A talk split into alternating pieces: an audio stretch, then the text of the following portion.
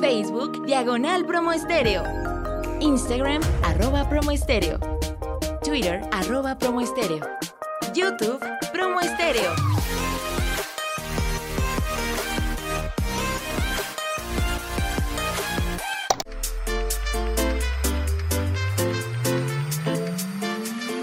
Estás escuchando promoestereo.com.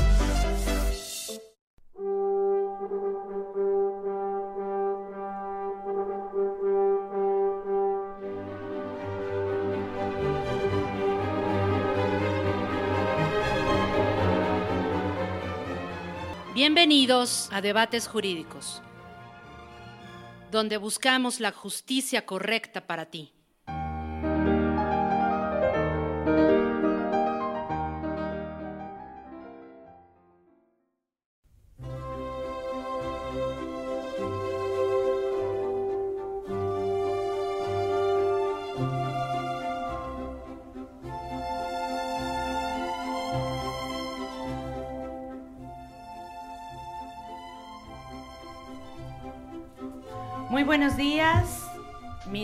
Es Mariana Domínguez. Hoy tenemos a un invitado, el licenciado Alberto Hernández Hernández. Esto es Debates Jurídicos. Estamos esperando a mi co- conductora, a Leli Vie- Vieira, y a la licenciada Laura Alor, que nos prometió firmemente llegar el día de hoy, pero pues está un poquito pesado el tráfico en la Ciudad de México. Estamos transmitiendo aquí desde la Ciudad de México. Son aproximadamente las 8 de la mañana con un minuto y nos estamos, estamos el día de hoy martes. Recuerden que hoy es martes 21 de enero del 2020 y ya casi se va a acabar el, el mes, ¿verdad Alberto? Sí, ya falta muy poquito. Entonces, hoy eh, habíamos acordado con la licenciada Laura Lor que nos íbamos a dedicar a hablar del tema del mobbing y del tema de el ¿cómo se llama? Ayúdame, Alberto. El bullying. El bullying, ajá. Este. Vamos a comenzar entonces por presentar a nuestro invitado adecuadamente. Tienes una experiencia de 20 años. Cuéntanos, Alberto, ¿en dónde has trabajado? Ok, eh, buenos días, muchas gracias por la invitación. Eh, empecé a, a trabajar en, en el gobierno del Distrito Federal, específicamente lo que era el Distrito Federal, este, específicamente en la delegación Cuauhtémoc, el primer gobierno democrático, eh, en el área de participación ciudadana. Eh, mi labor era dar apoyo psicológico a la población vulnerable, población con bajos recursos que no puede pagar una consulta, ¿no? que no está en un servicio social de salud. Eh, el área donde yo trabajaba y me tocaba participar es el área de la Merced, eh, Colonia Obrera, Colonia Doctores, Centro Histórico. O sea, ambientes muy tranquilos, muy Sí. serenos, muy, Fáciles, muy fáciles de tratar. sí. Ok. Oye, y este, bueno, ya nos, nos especificaste ahorita que es la población vulnerable, pero cuéntanos como que mm, a qué tipo de personas asesorabas. Sí, eh, de repente eh, personas eh, de integrantes de familias disfuncionales, de familias desintegradas, eh, sexoservidoras, eh, ex convictos, ¿no? personas de, de que, que habían salido poco mucho tiempo de la cárcel. Qué no sabían- pesado, ¿no? Sí, no sabían cómo integrarse a su familia, ¿no? A la sociedad, eh, sentimientos de culpa muy fuertes, ¿no? Eh, Ujú. Familiares por ahí también con, con bastantes dudas e inquietudes con respecto a cómo ahora vamos a dar la bienvenida. Todo ese tipo de, de personas que, que necesitaban el apoyo. Pero, pero exactamente, por ejemplo, ¿qué tipo de apoyo requerían ellos? ¿Qué tipo de apoyo les dabas? Sí, eh, cuadros totalmente depresivos, cuadros totalmente de autoestima baja, ¿no? Eh, que no sabían cómo, cómo poder manejar esta situación, que ni siquiera sabían que tenían eso. ¿no? Entonces se acercaban a, la- a- a las campañas donde iba a las colonias, donde íbamos a las colonias, donde diferen- ofreciendo diferentes servicios, médico, legal, este, de todos. ¿no? En y en, en esas campañas pues, se, se sumaba la- el apoyo psicológico. Y en el área de, psicología, exactamente como en qué les apoyabas, a qué, les ayudabas. Ah. Digo, más que nada para que la gente conozca este el profesional que tenemos invitado, ¿sí? Y, la, la, vamos, la autoridad para poder hablar del tema del acoso sexual, digo, del acoso escolar. Escolar, sí. ¿No? Sí, claro. Este, era muy, muy evidente, ¿no? Que de repente eh, no sabemos ni siquiera a qué se dedica el psicólogo, ¿no? Eh, veían apoyo psicológico y se acercaban con timidez, ¿no? A preguntar, este, ¿y aquí qué, qué se hace? ¿Aquí este, qué se da? Y todo ese tipo de cosas. Eh, ya los invitábamos a, la carpa, ¿no? A sentarse y les explicábamos para qué era el apoyo. ¿Cómo te sientes este, el día de hoy? Eh, ¿Tu familia cómo está? Eh, ¿En qué te podemos ayudar? Empezamos a, hacer un pequeño cuestionario preguntando precisamente esto básico, ¿no? De con quién vives, a qué te dedicas. Y empezábamos ahí a, sacar, ¿no? La hebrita y empezábamos a, a preguntar este tipo de cosas cuando nos empezaron a decir, obviamente empezaron a, platicar sus experiencias de vida, sus necesidades, y nosotros teníamos que identificar esas necesididades, ¿no? Ah, pues mira, es una baja autoestima, ah, pues es una persona que tiene un año, dos años de haber salido de, de, haber cumplido una condena, y no encuentra trabajo, y su familia pues ya no la trata igual, y pues esta persona, hombre o mujer, pues, se siente muy mal, este, y lo que te decía, ni siquiera identificaban qué era lo que sentían y cómo lo sentían, ¿no? Era nuestro trabajo, ¿no? Es difícil muchas veces para la ciudadanía en general que hasta el más letrado identifique sus propios sentimientos, ¿no? Así es, este, tenemos eh, una, una falta de conocimiento de nuestras emociones, somos analfabetamente disfuncionales, ¿no? Este, en este sentido de las, de las emociones, nos, se nos dificulta mucho reconocerlas. Oye, actualmente me cuentas que estás trabajando en una escuela preparatoria. Así es. ¿En dónde está esta escuela? ok, eh, la escuela preparatoria oficial número 24 está ubicada en Naucalpan de Juárez. ¿Y qué tal te va ahí? O sea, ¿ya cuánto tiempo tienes trabajando en esta escuela? Hay seis años. ¿Y estás, cuál es tu puesto? Orientador educativo. ¿Qué significa un orientador educativo ahí en la prepa? Ok, eh, él está atendiendo a la población, a los estudiantes exclusivamente, para ver todas sus necesidades, ¿no? Emocionales, principalmente este, académicas, pero conlleva emocionales, ¿no? Oye, ¿y qué tal los, los muchachos? Eh, no sé, si pudieras hacer un comparativo de cinco años atrás a la fecha, ¿cómo ha cambiado el, el joven, el estudiante? Digo, y nada más nos vamos a referir a la preparatoria porque es ahorita lo que tenemos de, primera mano, ¿no? Pero también en secundaria y en primaria se da el, acoso escolar, ¿no? Pero ahorita vamos a hablar ya de, situaciones un poquito más maduras y que tal vez podrían ser más violentas, tal vez. Eh, sí, eh, fíjate que gratamente me he dado cuenta que hay una evolución muy positiva referente a, los jóvenes, a los estudiantes, específicamente de la preparatoria, una tolerancia muy, muy padre a todas las expresiones sociales, emocionales, ¿no? Este, de repente los chavos, creo yo, eh, aceptaron mejor estas diferencias y estas, estas necesidades emocionales de todas las personas, no hay un acoso ni una burla, ¿no? A, las diferentes expresiones de amor, ¿no? De, Hablando, por ejemplo, de, mm, parejas gays, lesbianas. exacto, sin ningún problema, ¿no? Los muchachos totalmente tolerantes, totalmente respetuosos, ¿no? Sí existen casos de bullying, pero a mí no me ha tocado ni que yo me haya enterado de que sea por ese motivo, ¿no? No, al contrario, se les respeta totalmente, se les, este como tal, ¿no? Se les acepta como tal, ser, como somos seres humanos con libre expresión de emociones, ¿no? ¿A qué crees que se deba este, esta buena aceptación por parte de los alumnos? Eh, yo creo que ellos entendieron mejor los muchachos que nuestras generaciones, ¿no? A, ese respeto, este, a, campañas, a, la, a la sociedad que se abre cada día más, ¿no? Medios de comunicación, que somos más tolerantes, más respetuosos, ellos lo entendieron mejor ese mensaje. Pues ahora en la escuela totalmente, ¿no? Cualquier persona puede expresar sus emociones libremente sin, sin ninguna burla, ¿no? Sin ningún sin ningún problema, ¿no? En ese sentido, en otra parte, este, en una situación negativa entiendo yo, eh, de repente siento que hay que hay menos respeto por la autoridad, ¿no? De repente, ¿no? Ya no, no les queda tan claro, ¿no? Esta parte de, de la autoridad como maestro. Como, como, que faltas de respeto le, le, provocan o le de repente cuando al maestro. sí, de repente cuando les llama la atención, ¿no? Hay chicos que, obvio, hablo casos, no, no, la mayoría, ¿no?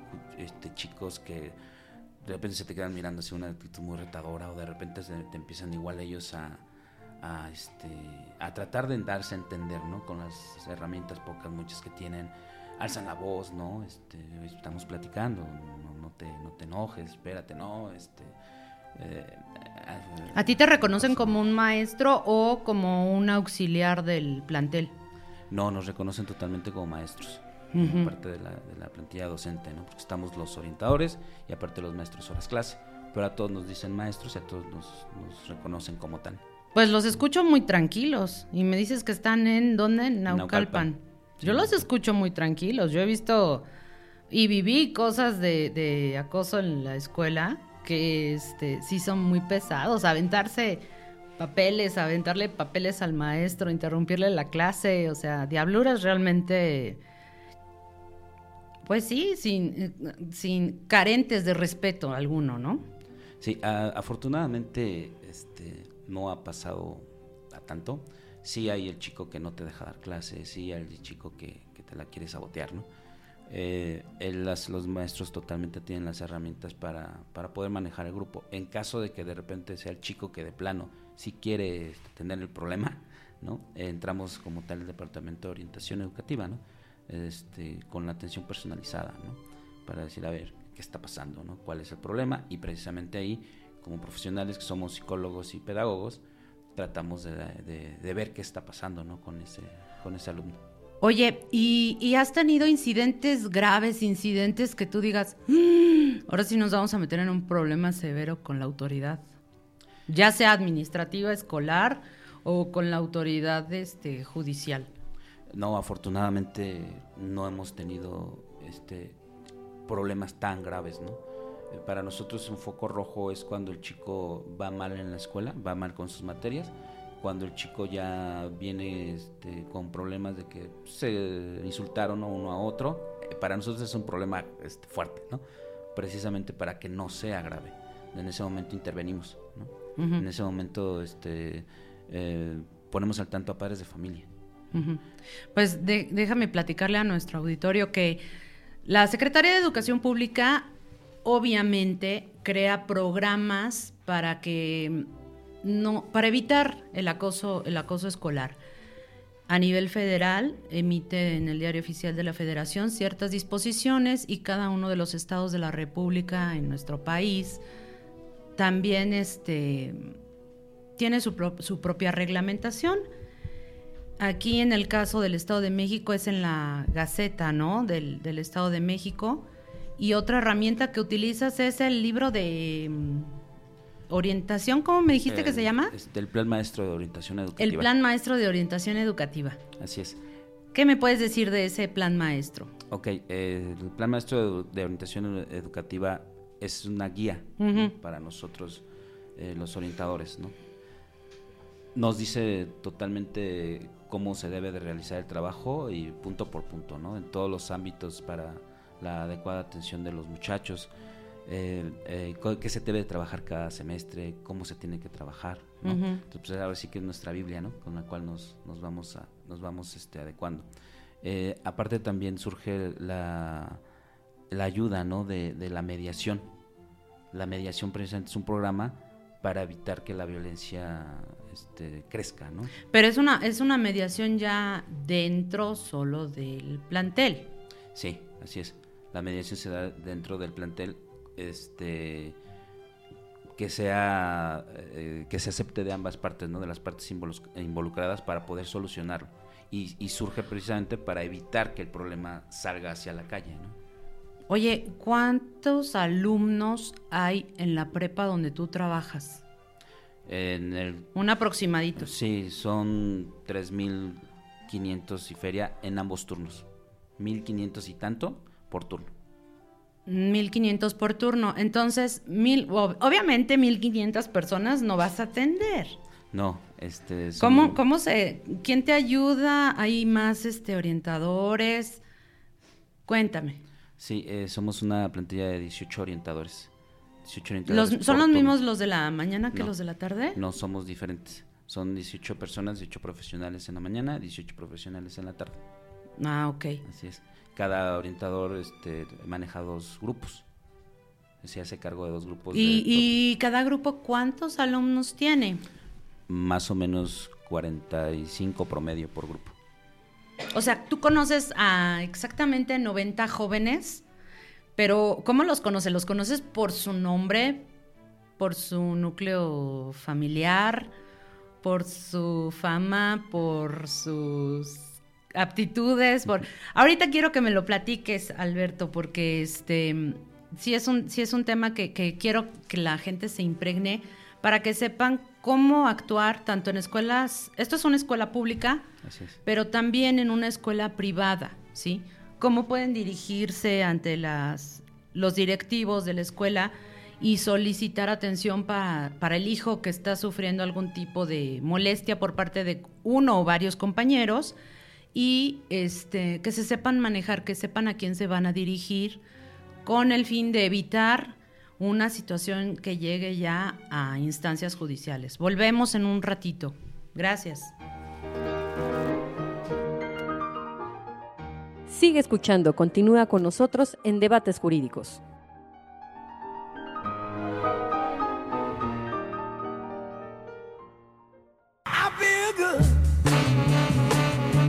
I knew that I would not.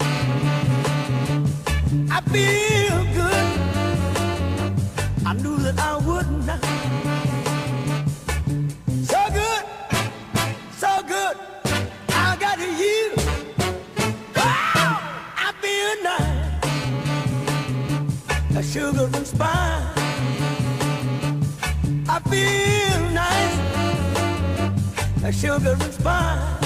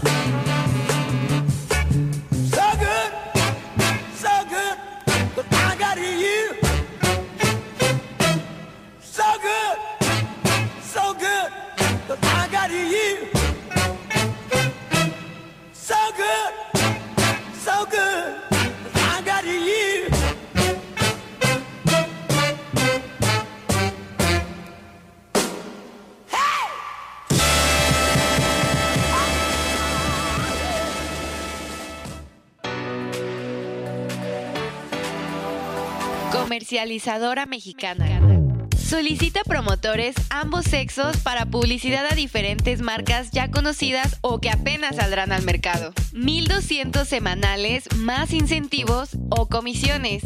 Oportunidad de crecimiento. Con o sin experiencia. Zona Tlanepantla. Horario de 8 de la mañana a 6 de la tarde. Interesados, marcar o mandar WhatsApp al 5571 84 19 78 o 55 13 52 71 66. En atención de Brian Ortiz.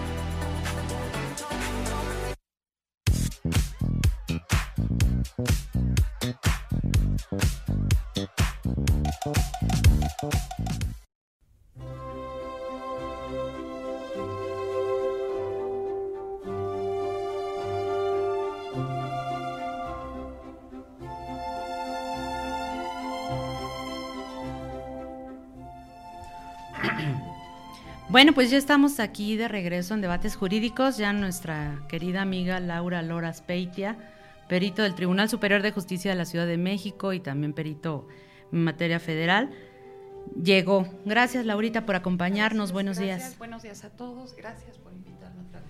Si te quieres acercar un poquito el, el Sí. micrófono, ponértelo un poquito más directo hacia tu boca. Claro que sí. Este, bueno, estábamos platicando acerca del- de qué tipo de alumnos, si los conocías perfectamente.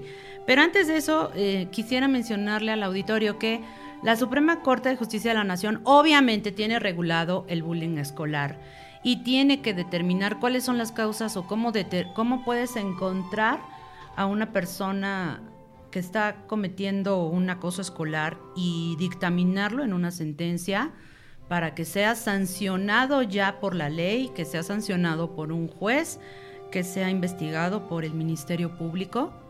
Y este, pues les tengo una, una anécdota, ¿no? Es, desde hace aproximadamente cinco años no se ha vuelto a tocar, bueno, yo no encontré tesis o jurisprudencias recientes relacionadas al acoso escolar.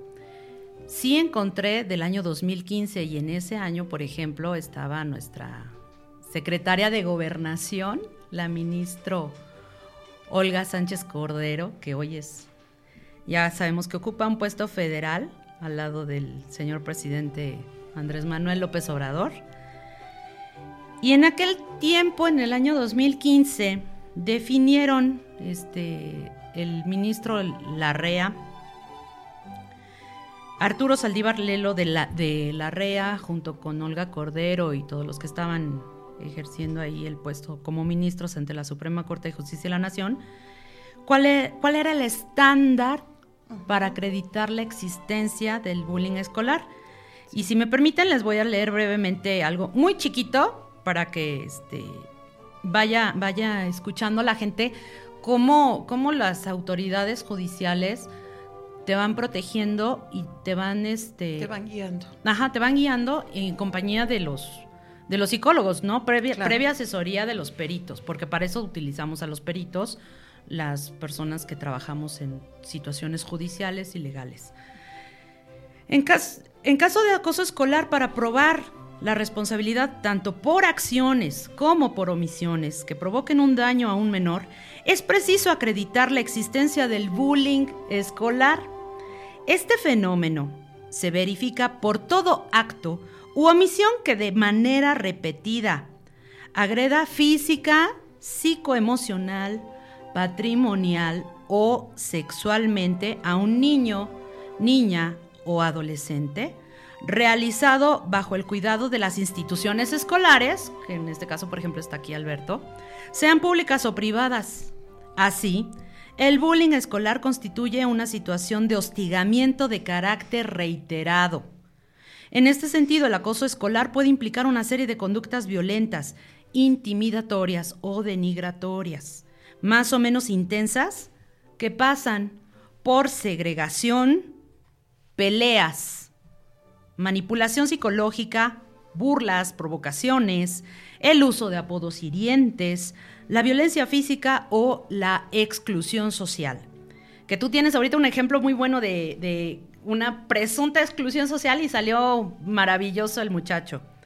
En suma, una gama cromática no susceptible de reduccionismos o simplificaciones. Debe, por tanto, partirse de que el concepto de acoso escolar puede ir desde la mera falta a la comisión de un delito grave. Pero por eso existen los orientadores vocacionales en las escuelas, los psicólogos en las escuelas, para evitar la comisión del delito. El delito se comete justo cuando ya se realiza una querella, cuando ya se realiza una denuncia y en el momento en el que ya sale de la institución escolar ese problema. ¿Cierto? Así es, así es. Sí, sí, ¿Sí? así es, sí. Entonces, vamos a volver con Alberto rápidamente porque me gustaría, me encantaría tocar el tema de, del mobbing porque es muy rico, ¿sí? En, información.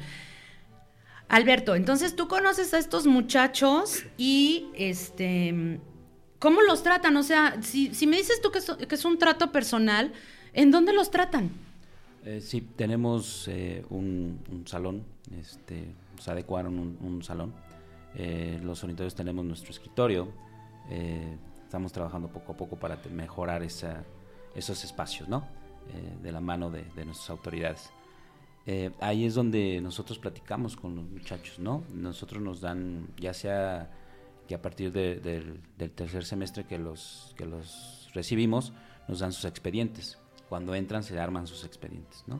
Ujú. Y ya sabes, hojas de inscripción, este, dónde vienen todos sus datos, cómo vienen de la secundaria, este, su certificado de secundaria, todo ese tipo de cosas, ¿no? Oye, Alberto, a ver, me dices que tu plantel está en el Estado de México, en Naucalpan. Yo considero que el Estado de México es, bueno, ya todo México es muy violento. Mm, Tiene, tiene una situación con la delincuencia organizada y... Pero las zonas criminógenas incrementan, ¿no? El potencial. Y, y yo creo que, que el Estado de México en Naucalpan pues, no, no, no, no ha de estar tan, tan severo como, no sé, al norte del país. Pero yo quisiera preguntarte este, acerca de la narcocultura. ¿Cómo va ese tema en esa preparatoria específicamente? ¿Han llegado a amenazarlos a ustedes? Eh, no, no nos damos cuenta de, de- de la narcocultura porque, híjole, todo mundo, todos los chicos escuchan este, la banda, ¿no? Eh, donde te dan la canción, no sé si todas, hablan precisamente de la violencia, ¿no? De, de que cargo mi cuerno de chivo y voy y, y- y mato a tres. Yo creo este, que son las que eligen ellos, porque yo he escuchado, no es mi hit la música banda, pero vamos, o sea, si, si la escuchas, porque tienes que conocer de todo, ¿no? Entonces, yo oigo música de banda y oigo muchas canciones muy rosas, ¿no? Sí, no, este, te decía, no sé si todas, pero de repente, ¿no? Esa, esa parte de, de la música, la parte de, la, de las series, ¿no? También que no ayudan en nada, ¿no? Que te pintan un, este, imágenes bien bonitas, ¿no? Te eres narco y tienes, este, eres rico, ¿no? Y eres guapo aparte, ¿no? O sea, ¿tú dirías que idealizan a la personalidad del narco, su actuación? totalmente, ¿no? Totalmente. Creo yo que es en general, ¿no? Y podrían incluso hasta dejar las clases, ¿no? Porque dicen, bueno, pues me, me platicabas de, una- de un ejemplo, ¿no? Donde dijeron, ya, ya no quiero venir a la escuela, ya no tengo dinero, me voy a dedicar a cuidar a mi hermana porque mi mamá desapareció. Imagínate cuántas cosas socialmente se conjugan en este ejemplo, ¿no? La desaparición de la mamá, que salió de trabajar, que obviamente ya es una alerta de género, ¿no? Primer delito. Segundo delito, le, le capta al maestro y le dice, no, tú quieres la vida fácil, tú quieres dejar de asistir para trabajar con los malvados. Claro. ¿Cierto, Alberto? Sí, así es, ¿no? Este, te das cuenta, ¿no? Que efectivamente en esta, en esta eh, entorno social en el que estamos viviendo, eh, híjole, los invitan, ¿no? Desgraciadamente a los adolescentes son presa fácil. Entonces los empiezan a invitar. eh, precisamente por eso nacen varios programas, ¿no? El programa Yo no abandono, por ejemplo, en las escuelas que lo llevamos a cabo y como tal nosotros los orientadores al tener este contacto cerca con los muchachos es bueno a dónde vas no no no te vayas no es te un vayas. trato muy humano. Sí, este, no te vayas porque sé que te vas a ir como carne de cañón. Incluso, incluso me contó Alberto que, que este, tienen, tienen tal este, interés las instituciones por conservar al- a la población estudiantil intacta y, y fuera de estos, de estos núcleos negativos, que hasta se permite, se les condona la inscripción, se busca convenios con las editoriales para que se les otorguen los materiales didácticos como libros, cuadernos, vamos, patrocinios, ¿sí? Una pregunta, yo tengo una duda. ¿Ellos necesitan estos apoyos económicos? O sea, me refiero a que si de alguna manera interfiere un estrato sociocultural bajo la carencia de recursos en el desarrollo de esta narcocultura. Pues yo, yo digo que sí, porque este, por algo, es que, vamos, partamos de, cuánto es el salario actualmente. Claro. No todos tienen ingresos este, holgados. El recurso. Y si van en una preparatoria pública, se presume, pues, que tienen un estrato social medio a medio bajo. Medio bajo, sí. ¿No? Sí, la mayoría de nuestros alumnos sí, medio bajo. ¿no? o bajo alto, ¿no? En esos estratos, ¿no? Sí, y, hay muchos, como mencionaba Mariana, hay muchos que de repente se acercan, híjole, se tronan los dedos, ¿no? No nada más ellos, sino los padres de familia que se acercan y es que no tengo ahorita para, para pagar la inscripción, que no es condicionante, obviamente, bajo ningún concepto que dejen la escuela. Por sí, no, porque es anticonstitucional, ¿no? El, dejar a alguien fuera de la... No es condicionante absolutamente. De la educación. Sí, exacto. Pero bueno, finalmente, pues con eso nos mantenemos, ¿no? Entonces, es la parte de decir no se preocupe. Si es por eso, no se preocupe. Y ya para cerrar el tema del el acoso escolar, este, que quede muy claro para toda la gente que nos está escuchando que el acoso escolar es meramente en la escuela, ¿sí? Desde el momento en el que sale del plantel, cuando hay una pelea fuera del plantel, ahí se convierte en un asunto social donde entra ya este el juez cívico, entra el Ministerio Público y en consecuencia los jueces penales. O ya si, si existen materia, este, daños, por ejemplo, que, quieran demandar como en materia civil, bueno, eso es otra cosa. Pero siempre que ocurra un incidente, un incidente dentro del plantel, los responsables son el, el cuerpo administrativo de la escuela. ¿Sí? Y normalmente lo que hace el cuerpo administrativo de la escuela es Primero la atención con el orientador vocacional, se intenta contener, se le llama a los papás, se les hace invitaciones de que se conduzcan con respeto, de que vigilen más a los hijos, de que están cometiendo tal y cual acción, que las calificaciones, etcétera. Ya si la, si la conducta persiste, se acude a la Secretaría de Educación Pública, existen tal vez sanciones administrativas, pero jamás, jamás van a haber sanciones en materia penal. Porque dicen, bueno, es que tal vez le rompieron la nariz dentro de la escuela a mi hijo. No, pues es que a nosotros como Secretaría de Educación Pública no nos corresponde iniciar una querella, te corresponde a ti y eso es fuera de. Exacto aunque sucedió dentro de mi territorio, es afuera. Sí, en el ámbito pericial tengo varios casos donde la lesión ocurre dentro de la escuela, ya sea una lesión física, una agresión sexual, y se está eh, dirimiendo ya sea en la materia penal, incluso se escala a la materia civil con la figura del daño moral, la reparación del daño, y son situaciones verdaderamente dramáticas para la familia y para el estudiante, porque lo que puede ser un juego o la inmadurez o la del juego del adolescente, me toca con niños de primaria también, pues ya escaló a judicializar una carpeta, asistir a las audiencias. Eh, aquí la, mi participación como perito pues es hacer un informe y decirle al juez o al Ministerio Público, mira, estamos en una etapa de desarrollo de la infancia donde no puedes decir que el niño comete tal conducta, es parte del desarrollo. En el adolescente también creo que aquí la intervención del psicólogo es fundamental porque es un auxiliar de la Procuración y de la Administración de Justicia para saber qué está motivando la conducta de ese ser humano y explicar que no tienen todavía como tal una personalidad desarrollada. Estamos hablando de seres en etapa de desarrollo. Sí, sí. Pero pues con esto ya cerramos el tema del acoso escolar.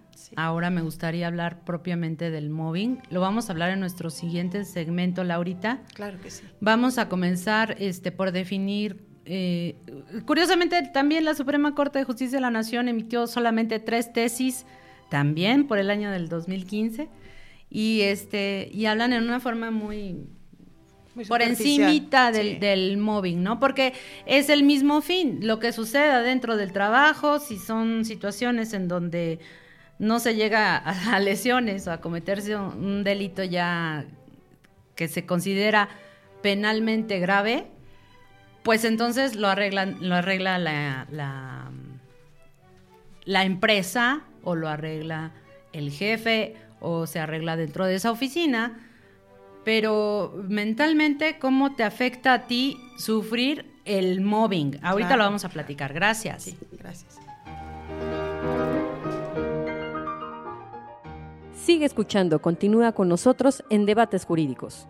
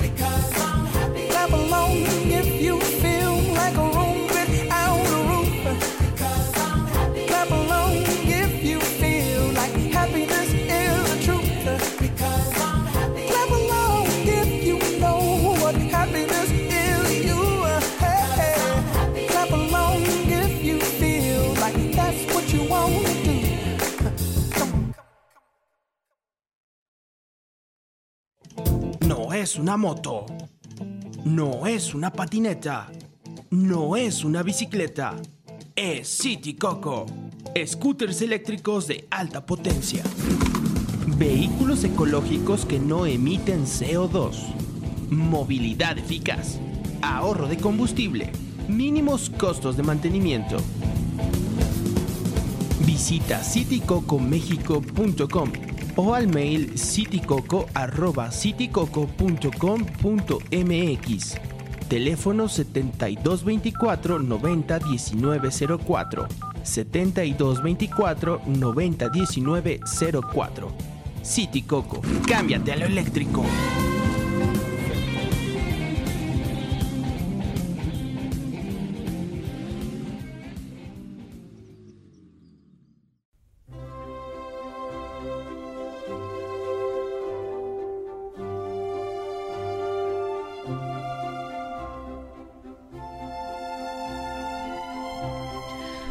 Bueno, pues ya regresamos. Estamos aquí en Debates Jurídicos.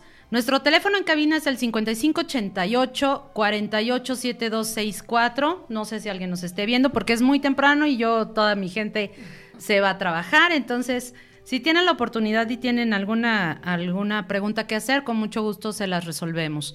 Y este. Quiero continuar con la definición de la Suprema Corte de Justicia de la Nación respecto al mobbing, al acoso laboral. ¿Cuál es la noción y tipología que la Suprema Corte de Justicia de la Nación define? El acoso laboral es una conducta que se presenta dentro de una relación laboral con el objetivo de intimidar, opacar, aplanar, amedrentar o consumir emocional o intelectualmente a la víctima con miras a excluirla de la organización o a satisfacer la necesidad que suele presentar el hostigador de agredir o controlar o destruir se presenta en forma sistemática a partir de una serie de actos o comportamientos hostiles hacia uno de los integrantes de la relación laboral, de forma que un acto aislado no puede constituir acoso ante la falta de continuidad en la agresión en contra de algún empleado o del jefe mismo. La dinámica en la conducta hostil varía, pues puede llevarse a cabo mediante la exclusión total de cualquier labor asignada a la víctima, las agresiones verbales contra su persona, hasta una excesiva carga en los trabajos que ha de desempeñar, todo con el fin de mermar su autoestima, salud, integridad, libertad o seguridad, lo cual agravia por la vulnerabilidad del sujeto pasivo de la parte, de la que parte. Ahora bien, en cuanto a su tipología, esta se presenta en tres niveles, según quien adopte el papel de sujeto activo. Bueno, ahí ya nos da otras, otro tipo de definiciones. La Suprema Corte de Justicia de la Nación, igual la, nuestra querida secretaria de Gobernación participó emitiendo esta tesis. Pero este, hace poquito me enteré de un caso muy triste. Una amiga muy querida de la universidad trabaja en la CEPOMEX y este ella es licenciada en Derecho, estaba en una, en una oficina, en el jurídico de la CEPOMEX, y ella llevaba los despidos de la CEPOMEX y los juicios ante la Junta Federal de Conciliación y Arbitraje, y de repente, pues eras muy licenciada, pero le pidieron un favor personalísimo, ya se imaginarán de cuál. Y este, y le dijeron, no, Ah, bueno, mm, bueno, es que, sabes, en esta, en esta oficina ya no cabes. Te vas a la siguiente. Recomendada. Y llega la siguiente y la recomendación era, la tienes en una esquina y no hagas nada. ¿No? Gracias a Dios encontró a un jefe que le dijo, no, pues eres abogada y me puedes resolver y ya hiciste esto y esto y esto y esto. Hazme los contratos. Se vuelve a dar cuenta la, la primera persona que, que le había mandado a esa oficina me dice, ah, no, pues ahora te voy a mandar al aeropuerto donde vas a cargar los bultos de las cartas, vas a cargar la paquetería y te vas a llenar de polvo y hay, hay heces fecales de ratas y hay un ambiente laboral poco adecuado para tu desarrollo. Y cero que ver con las leyes, cero que ver con tu licenciatura. Bye. ¿Cómo ves, Laura? Terrible situación.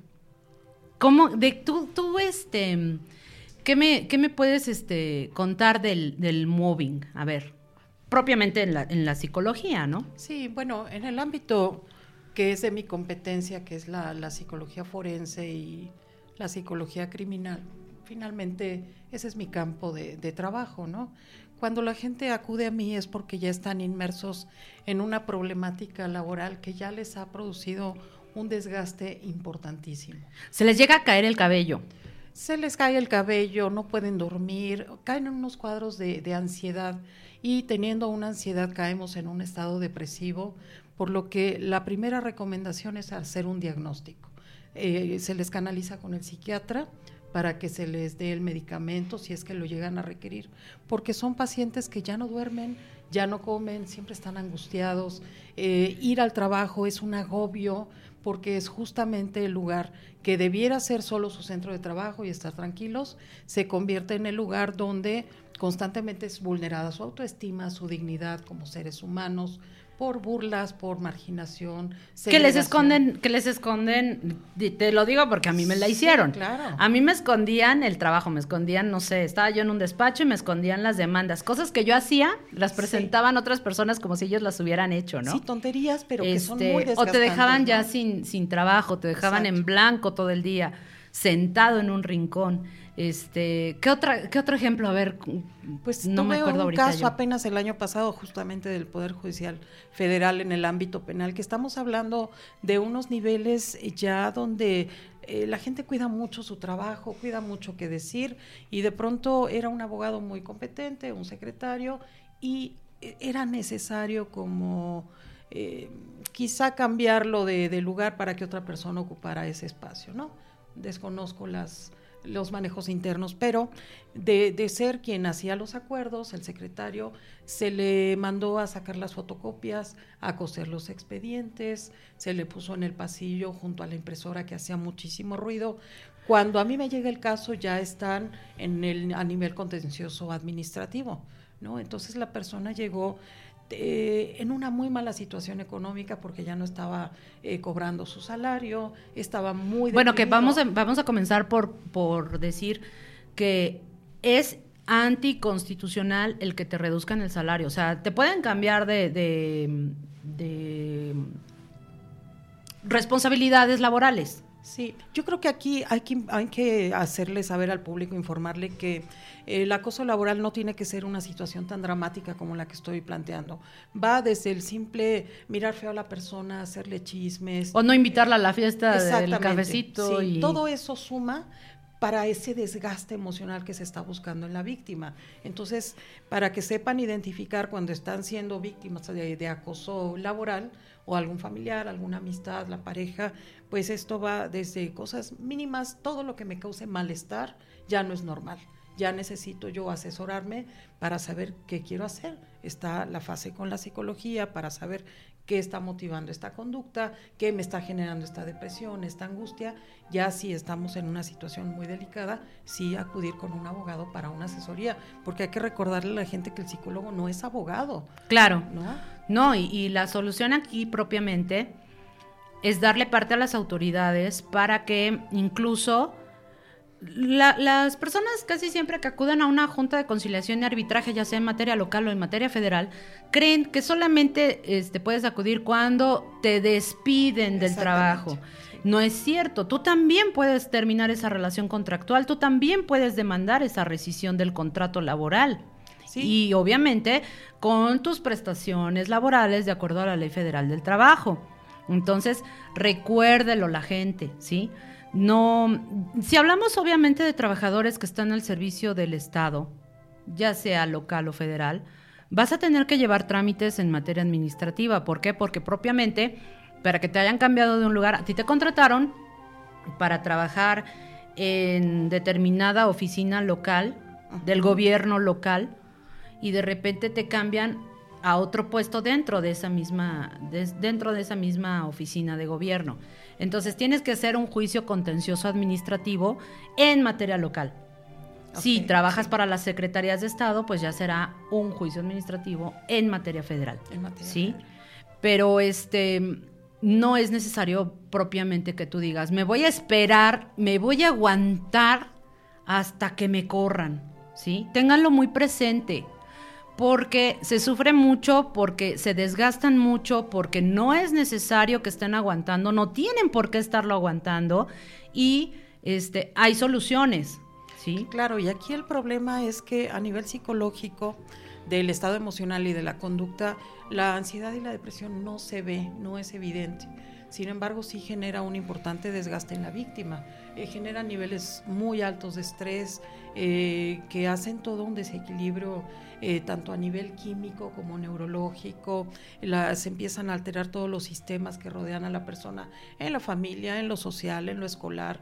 Entonces, bueno, es importante primero distinguir que hay un problema, diferenciarlo y en segundo lugar, pues darle el abordaje correcto, ya sea a través de la terapia, si la persona está percibiendo un daño cuando hay una paranoia y no es real, a veces hay fabricación de esta historia, a veces realmente está ocurriendo el problema.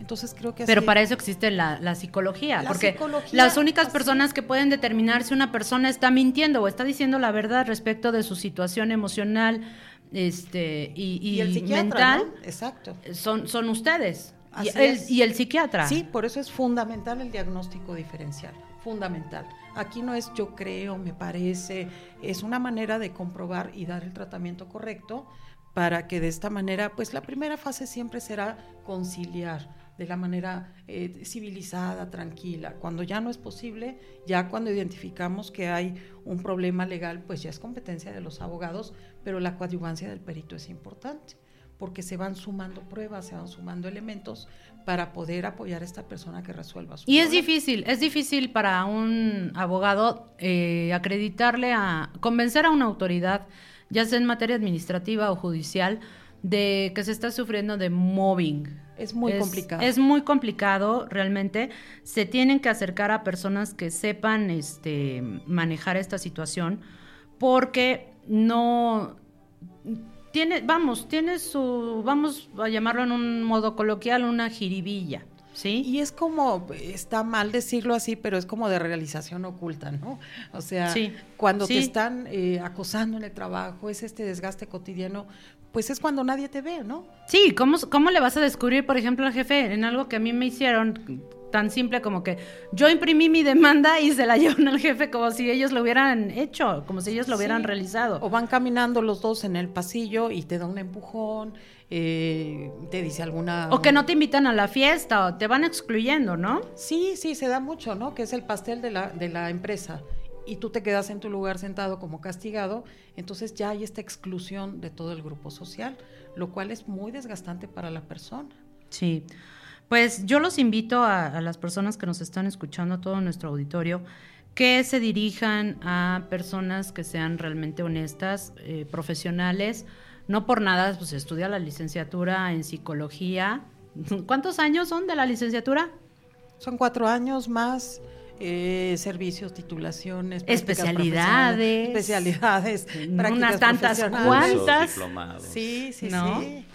Y, este, y obviamente a, licenciados en Derecho honestos, nosotros ofrecemos los servicios para ustedes.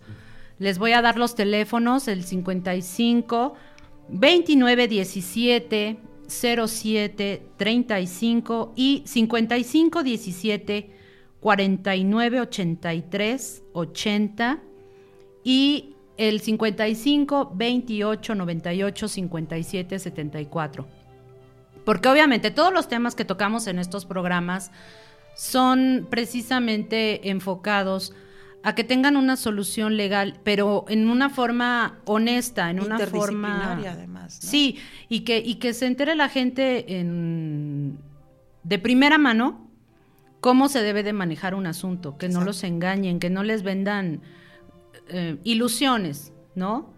El punto de este programa es informar a todo nuestro auditorio de pues, las vías tal vez más adecuadas, las más amables para este, resolver sus problemas de diario, ¿no? Y este y pues no sé, Laurita, si, si tú me tuvieras un ejemplo así que tú digas, un asunto pesado. Ya, se acabó el tiempo.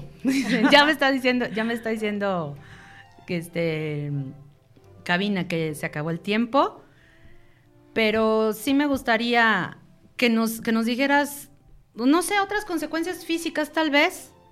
De... Sí, yo, bueno, lo que les quiero compartir es que eh, no es lo normal, no es lo natural vivir con angustia el día a día en el trabajo, que el trabajo es un lugar de desarrollo, de mutua colaboración, donde vamos a dar lo mejor de nosotros y que si se da esta situación donde algún elemento del trabajo me está haciendo la vida imposible, me tengo que asesorar. Muy bien. Eh, y les vamos a dedicar esta última canción, la eligió el maestro Alberto para toda su comunidad estudiantil. Se llama Dream On de Aerosmith. Tiene un mensaje muy bonito, se las dejamos con mucho cariño. Buenas, buenos días. Nosotros somos Debates Jurídicos. Muchas gracias. Muchas gracias.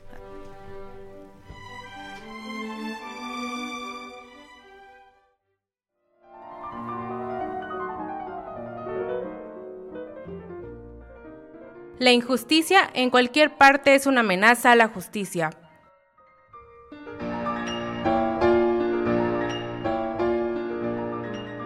Recuerda sintonizarnos la próxima semana en Debates Jurídicos.